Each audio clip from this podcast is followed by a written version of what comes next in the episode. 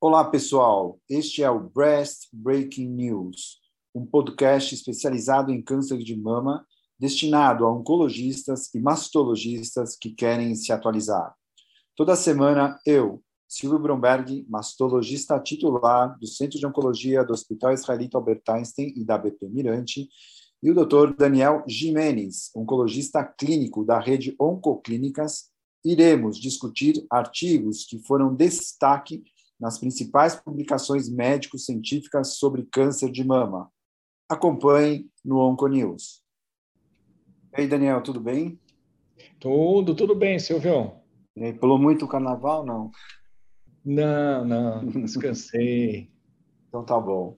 Dani, vamos tocar que hoje tem bastante coisa para falar. Então, assim, ó, há pouco tempo a gente publicou um post que no mesmo post que a gente falou sobre o Dash 3, a gente falou sobre um segmento 30 anos de no estudo dinamarquês 82B e C sobre vantagens no desfecho de pacientes que irradiavam o plastrão e as cadeias de drenagem paciente N1 a N3 ou N com, é, é um N com mais de quatro linfonodos, né? É, então, Dani, eu acho que esses radio-oncologistas dinamarqueses estão resolveram então rever todos os estudos, porque essa semana, na última JCO, eles publicaram outro estudo sobre os resultados após 15 anos de segmento de pacientes que realizaram a radioterapia em cadeia mamária interna pós-cirurgia mamária. Ou seja, é, veja, mais uma vez eu volto a frisar que tanto eu como você não somos radio-oncologistas, então eu reservo nossos comentários enfatizando que esse é o seu ponto de vista clínico e, e, e cirúrgico, né? ou seja, não especialistas na, na área em, em voga agora que a gente está falando.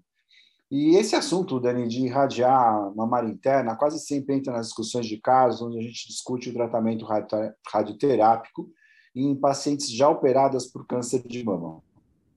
E apesar de gente saber que o prognóstico das pacientes com axila positiva e mamária interna positiva são piores que as que não têm positividade na mamária interna, é, porém, é, devido ao baixo índice de recorrência mamária interna e devido às excelentes drogas que são utilizadas atualmente, parece que pensar em abordar a mamária interna cirúrgica ou por radioterapia pode ser um exagero.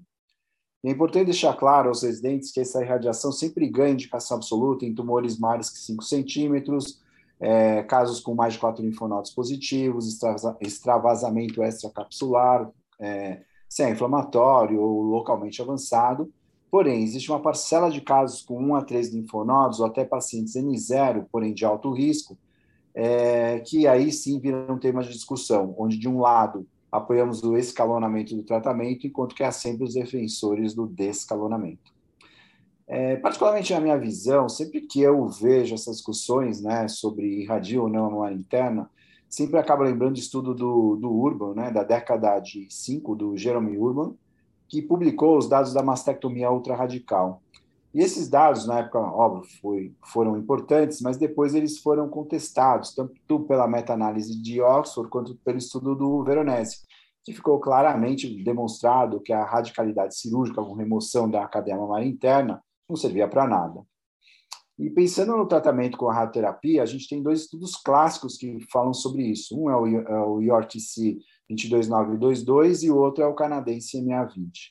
O, NA, o MA20, em 10 anos, mostrou que não teve diferença na sobrevida global, mas teve um impacto no tempo livre de doença entre os grupos que irradiavam a, e não irradiavam a, a mamária interna. E no IORTC, que eram pacientes que tinham axila PN0 e PN1, que também irradiou as cadeias de drenagem, num segmento de 5 anos, não mostrou diferença na sobrevida global, mas mostrou uma diferença na mortalidade de câncer de mama específica e tempo livre de doença para quem irradiou as cadeias de drenagem. Ou seja, são dois estudos que mostram, sim, eventualmente, uma vantagem em relação à recorrência loco-regional à distância e, e, e o RTC sobre câncer de mama, é, mortalidade mama específico. Agora, operar mamária interna não muda o desfecho, como a gente viu nos estudos cirúrgicos, e vemos que irradiar essa cadeia parece controverso em termos de desfecho é, apesar de não ter uma alteração específica sobre a sobrevida global. Aliás, frequentemente, né, nas reuniões da BP, o Robson Ferrino ele sempre cita que não tem algum impacto na sobrevida global. Mas então, Dani, os dinamarqueses agora publicaram nessa GCO um artigo sobre 15 anos de segmento em pacientes com câncer de mama e axila positiva que receberam radioterapia na mamária interna.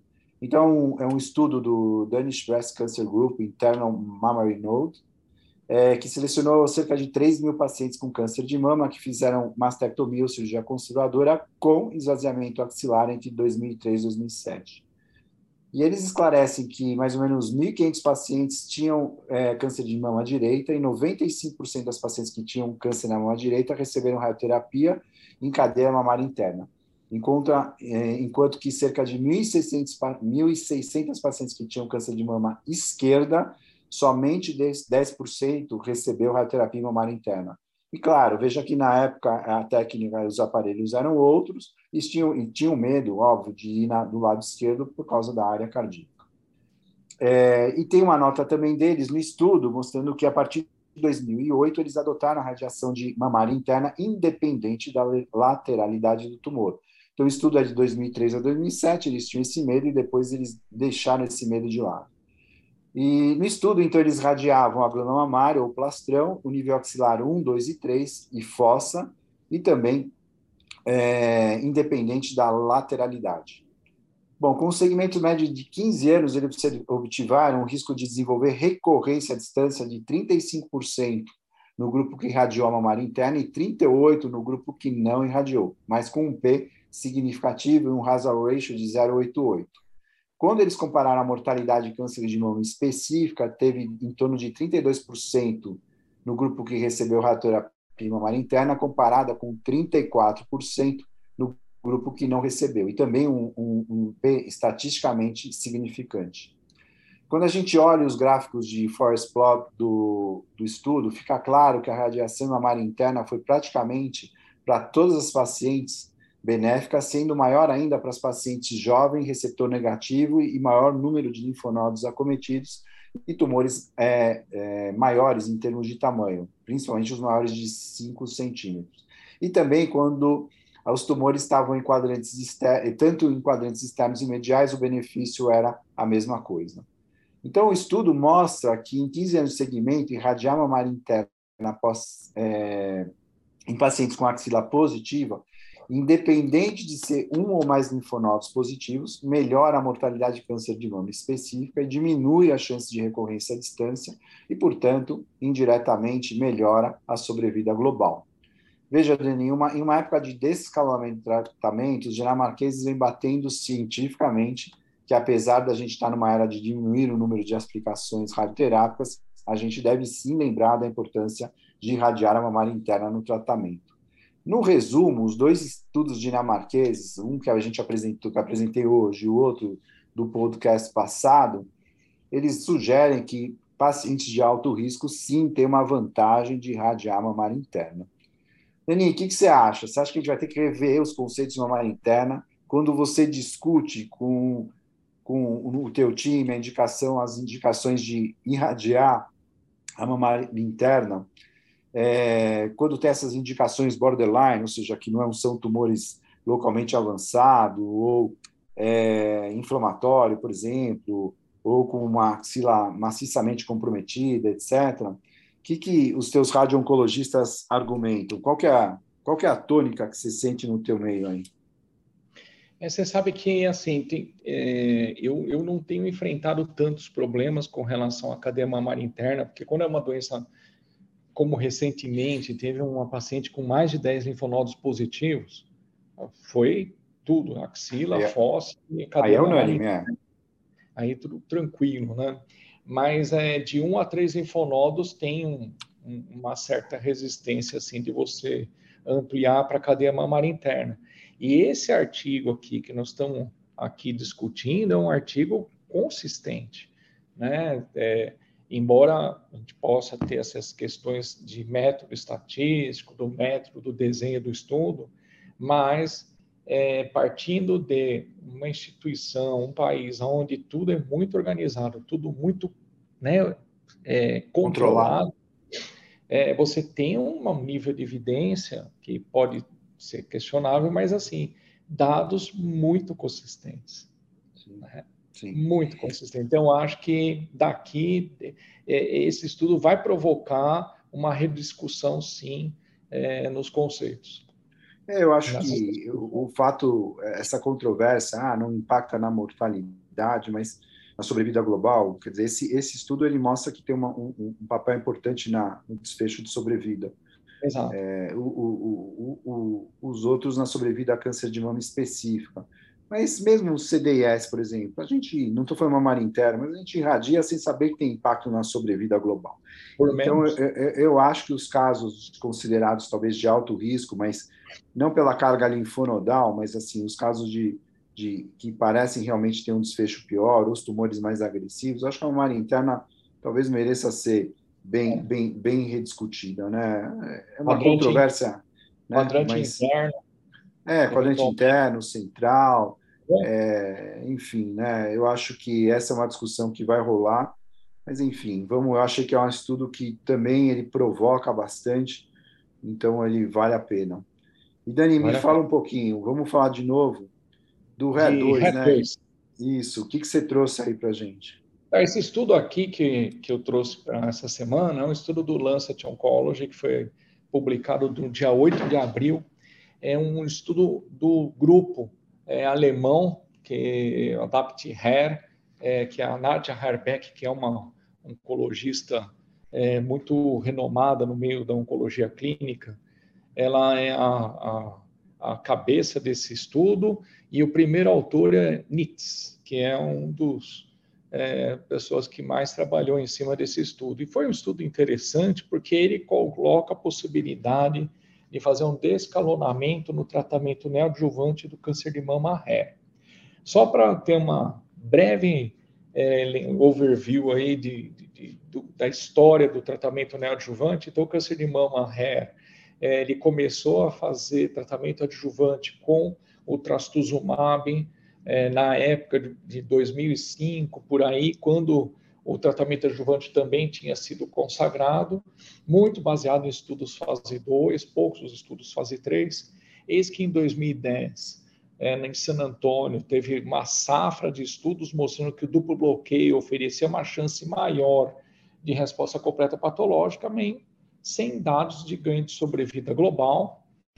Mas isso acabou é, pelo, pela diferença muito grande do duplo bloqueio, ou seja, trastuzumab e pertuzumab versus trastuzumab, é, isso acabou sendo incorporado rapidamente e depois a gente começou a ter assim também o duplo bloqueio adjuvante com o estudo do Affinity e aí agora a gente tem esse estudo do, do ADAPT-HER2 positivo e receptor hormonal negativo e foi o primeiro estudo já pensando em descalonamento.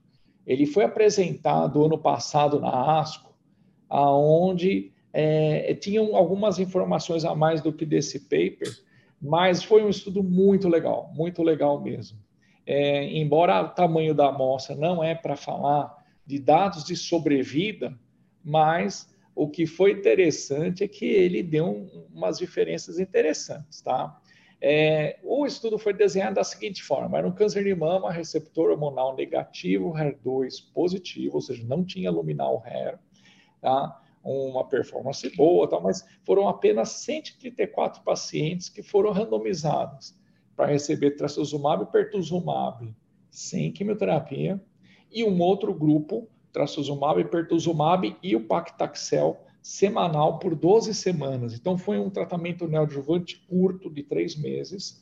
Depois os pacientes submeteriam a quimioterapia, perdão, a cirurgia e aí, de acordo com a resposta, prosseguiria o duplo bloqueio, é, se tivesse resposta completa patológica, se não, poderia até agregar a quimioterapia, e o grupo da, da quimioterapia que atingia a resposta completa patológica só manteria o duplo bloqueio. Então, um estudo bem enxuto. Tá? E aí, o, em termos de, de, de, da amostra populacional e de fatores prognósticos, idade, tamanho de tumor, foi tudo muito bem balanceado. O que foi interessante é que a taxa de resposta completa patológica foi muito superior com esse pouco de tempo de quimioterapia, foi 79%, comparado ao bloqueio do HER apenas sem químio, com 29%. Isso bate com o Neosphere, que tem um braço só com duplo bloqueio também deu cerca de 25%. Agora, com relação aos dados de sobrevida, que é isso que é o legal desse estudo, é, já eram cinco anos de segmento, a gente observa que não teve diferença na sobrevida livre de câncer de mama específico e nem no intervalo livre de doença à distância.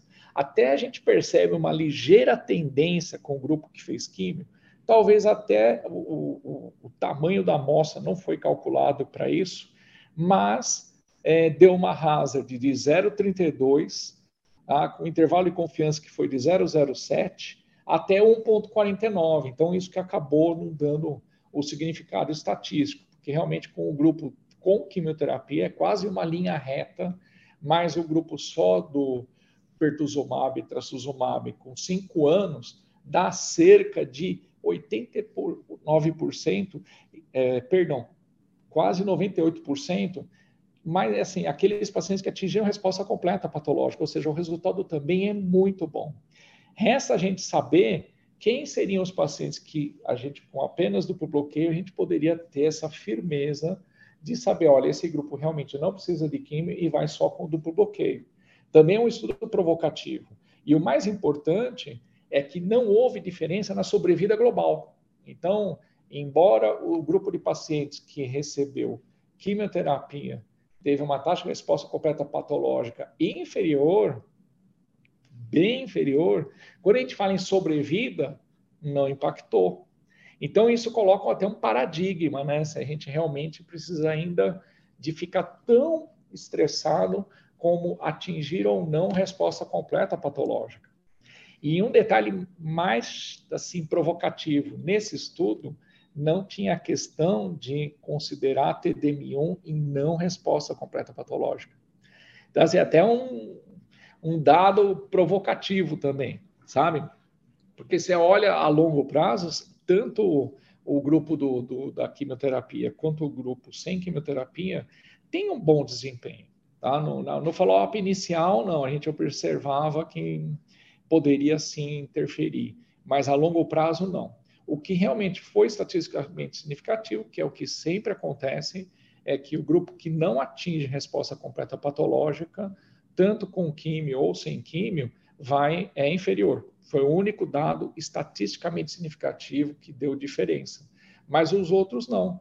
Então, assim, embora seja um estudo extremamente modesto, pequeno, 134 pacientes, enfim, né, tenha o seu limite né, para a gente criticar, é, ele bota uma pulguinha atrás da orelha.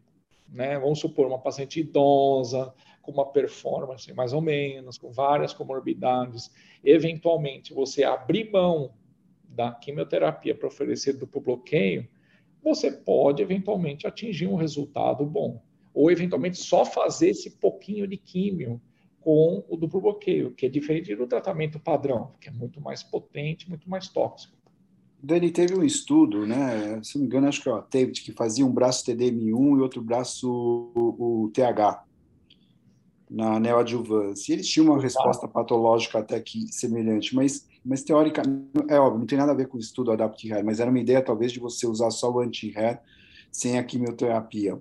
Você acha que esse estudo, nesse, nesse raciocínio do ADAPT, você acha que, por exemplo, de repente o duplo bloqueio só o TDM1 entra, ganha algum espaço, eventualmente na neoadjuvância?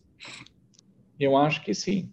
Eu acho que a gente precisava, né? Na ASCO, eles tentaram avaliar com relação a alguns biomarcadores, mas eles não conseguiram nada é, fantástico, sabe? É, de encontrar. Eu tenho até aqui a apresentação da ASCO, e eles até, assim, um, um dado interessantíssimo, mas é assim, é que não conseguiram provar mas eles faziam pan-50. Estava tá embutido no desenho do estudo, é que essa publicação só falou do, da, da, da, sobrevida. E o curioso que do pan-50, 6% não eram hair, eram luminais, né? E basaloides, 9%. E aí, quando foram avaliar a taxa de resposta desse luminal, foi horrível, né? É, foi um resultado, que, ou seja, tem uma porcentagem aí, no caso aqui, né, 9 mais 6, 15% dos casos, que se a gente adotasse como critério de inclusão PAN50, ia cair fora. Então, eventualmente, se a gente tivesse como critério de inclusão, olha, eu só vou fazer PAN50 HER2 Enriched, talvez o, o, impacto da quimio ia diminuir mais ainda. Entendeu? Então, é. assim, é, nós estamos caminhando para começar a pensar em descalonar, porque realmente, do ponto de vista sobrevida, tá bom. Né? Agora, a gente precisaria de identificar qual que é o grupinho azedo, sabe? Assim, esse grupinho que não vai dar certo. Muito bom, Dani. Eu acho esse estudo do grupo alemão sensacional. Ele é muito, muito racional, muito inteligente, né? É, e que realmente ele provoca a gente, né? Em relação até a alguns que tentaram usar só o anti-hair na neoadjuvância. Mas é isso aí, pessoal. Essa semana a gente fica por aqui, porque já estourou os nossos 20 minutos. É, mas acho que vale a pena ter estourado o tempo, porque os dois estudos são interessantes. E a gente fica aí até semana que vem com o Breast Break News, com novas novidades para vocês aí. Continue com a gente na Onco News, no seu streaming de preferência. Abraço. Abraço, Dani. Um abraço. Até mais.